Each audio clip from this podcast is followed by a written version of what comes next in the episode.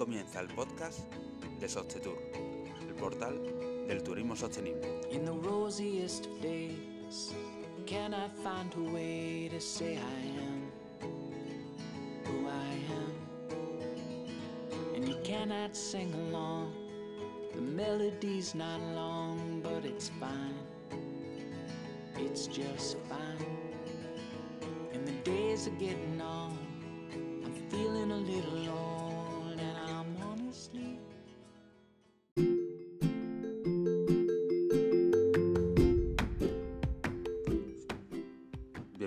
todos al primer podcast de Sostetur, el portal del turismo sostenible. En este primer podcast, resumen de la semana del 25 de febrero al 3 de marzo, vamos a hablar de qué es la capacidad de carga turística, cuándo aplicarla y un ejemplo de un, de un caso real. También hablaremos de- del uso que dan los hoteles a los elementos de plástico de uso diario, los artículos de aseo, los envoltorios, cómo pueden tratarlos y la problemática a la que se enfrentan. Además, eh, esta semana ha sido el Día de Andalucía, hablaremos de, de tres hoteles sostenibles en Andalucía que recomendamos. Y por último, trataremos eh, de una noticia que, que ha salido esta semana, hablando de una medida que ha tomado Venecia para luchar contra el turismo masificado. Bienvenidos a Sostetur, el portal del turismo sostenible.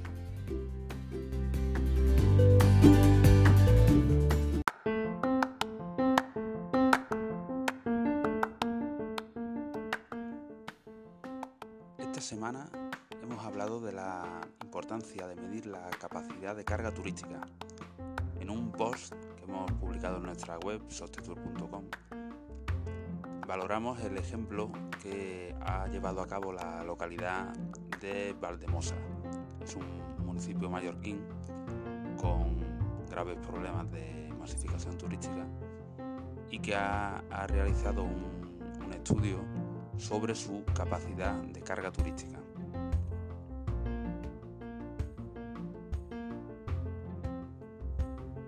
El concepto de, capacidad de carga turística se refiere a la capacidad que tiene un, un destino turístico de soportar físicamente un determinado número de turistas antes de que se ponga en peligro la sostenibilidad de ese destino.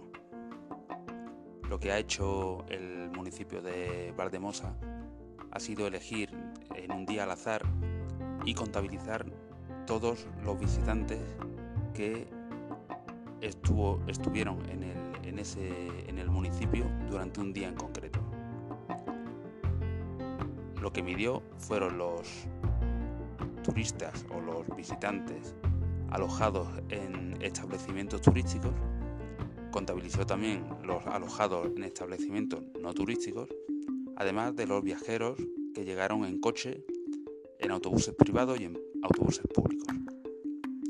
Y calculó también los, la- las personas empadronadas aproximadamente y la contabilizó por último las personas que trabajan en el centro histórico de- del municipio y que, y que residen en otros municipios colindantes. Los datos que arrojaron ese estudio suponen un- una diferencia abismal entre los residentes y los turistas, contabilizados para, para un día al azar. Em, de esta forma, el, el municipio de, de Valdemosa lo que demuestra es que haciendo este tipo de estudios, que son súper sencillos de realizar, muy fáciles de, de recopilar estos datos, em, nos da una, una visión general de, de cómo nos afecta el turismo en determinados, determinados días, sobre todo en localidades pequeñas, em, y que sirve para poder tomar medidas a la hora de, de distribuir un poco la demanda turística a lo largo del año, em, tomar medidas para dotaciones de, de seguridad, de, de recursos em, que necesita la ciudad para, para acometer una llegada tan masiva de tanta gente. Em, así que en definitiva, bueno, eh, hablamos de esto, de la capacidad de carga turística, un, concepto muy, a lo mejor que no mucha gente no tiene en cuenta y que se hace esencial para, poder asumir el turismo.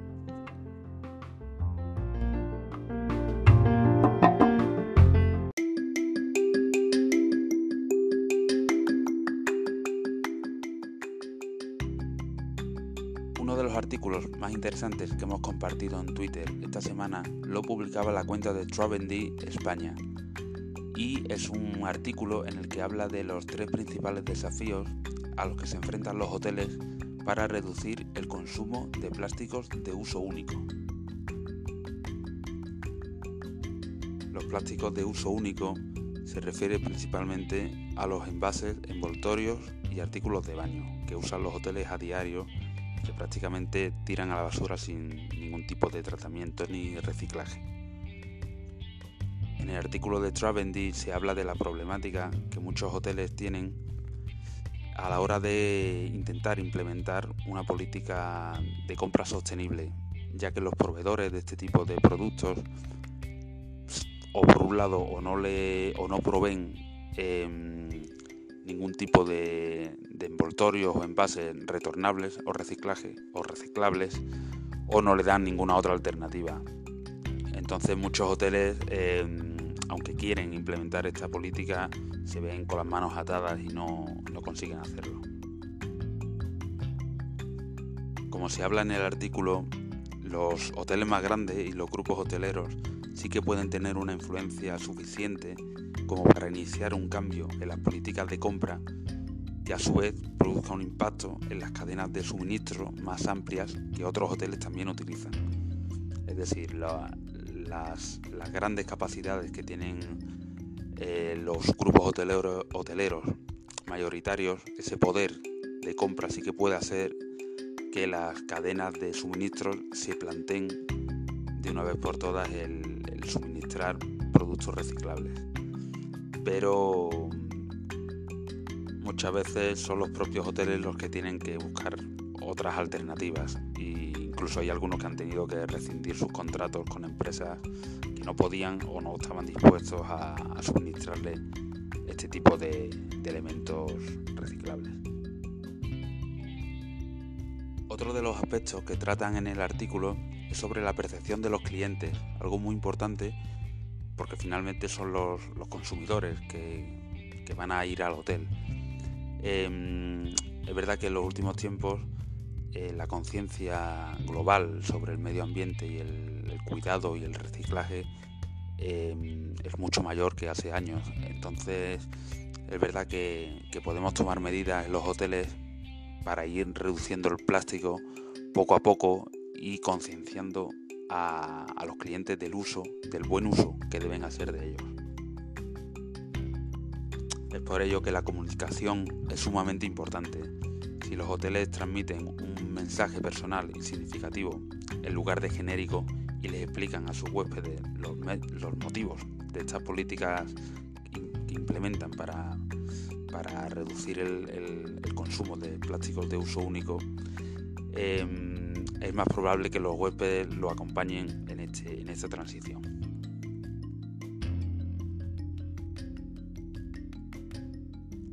Este artículo nos ha parecido muy interesante em, y os animamos a, leer más en, la web de Travendy, travendy.com.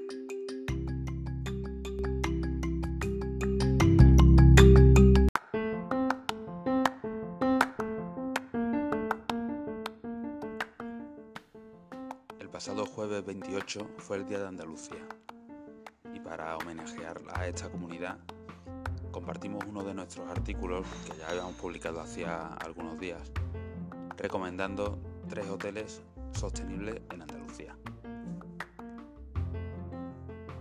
Estos tres hoteles son la Posada de San Marcos en Alajar, Huelva, un hotel pequeño, rural, de seis habitaciones que cuenta con refrigeración y calefacción por suelo proporcionado por, energía geotérmica.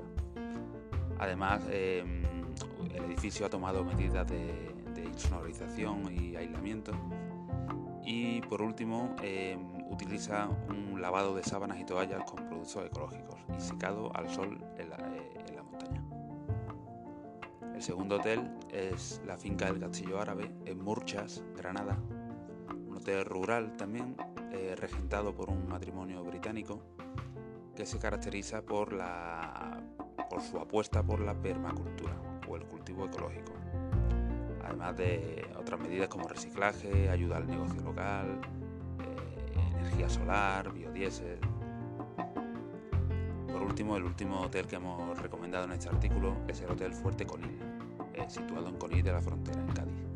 Un hotel grande perteneciente a la cadena Fuerte Hoteles, cadena que apuesta mucho por la sostenibilidad es un hotel situado en primera línea de playa que utiliza muchas medidas sostenibles.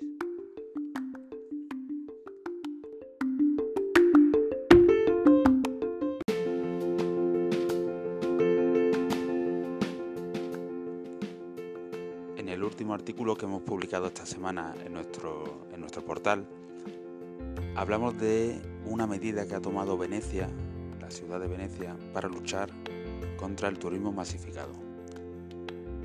Esta ciudad ya ha tomado otras medidas, como por ejemplo unos polémicos tornos que instalaron el año pasado para controlar el flujo de visitantes.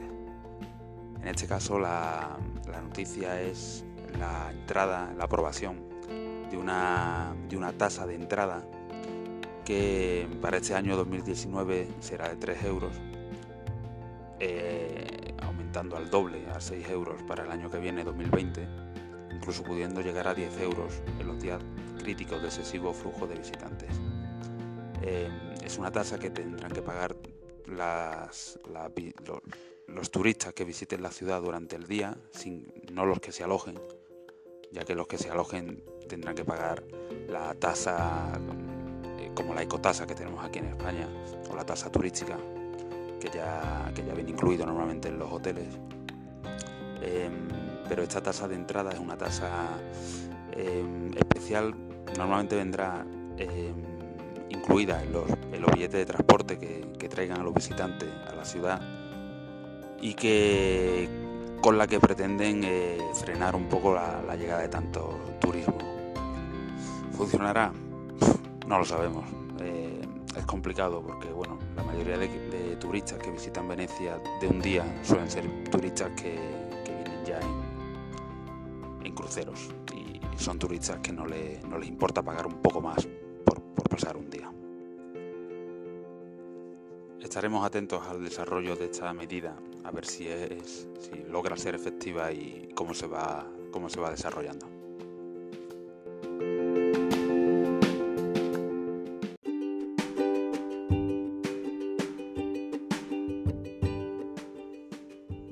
Todo. Esperamos que os haya gustado y nos vemos la semana que viene.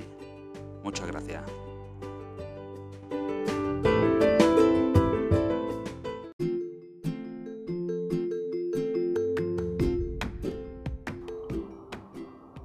Sostetur, el portal del turismo sostenible.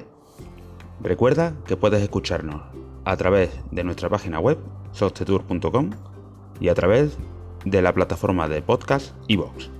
Muchas gracias por escucharnos.